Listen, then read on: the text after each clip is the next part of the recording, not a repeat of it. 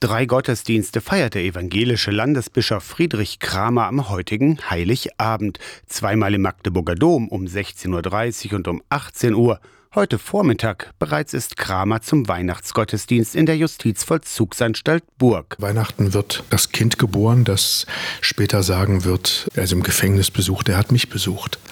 das heißt, wenn wir als Kirche in das Gefängnis gehen, dann gehen wir nicht zu bedauernswerten Menschen, denen man auch mal irgendwie Freundliches tun muss, sondern es ist ein Christusdienst. Weil in den Gefangenen, nicht in ihren Taten, aber in den gefangenen Menschen uns immer auch Christus begegnet. Die Botschaft der biblischen Weihnachtsgeschichte gilt allen Menschen, nicht nur den Reichen und Mächtigen, sondern auch oder gerade denen am Rand, denen im Gefängnis. Den Menschen zu sehen und ihn als Menschen in seiner Würde ernst zu nehmen. Und deswegen ist es Christenpflicht, Menschen im Gefängnis zu besuchen. Fürchtet euch nicht, so lautet die weihnachtliche Botschaft der Hoffnung jedes Jahr aufs Neue.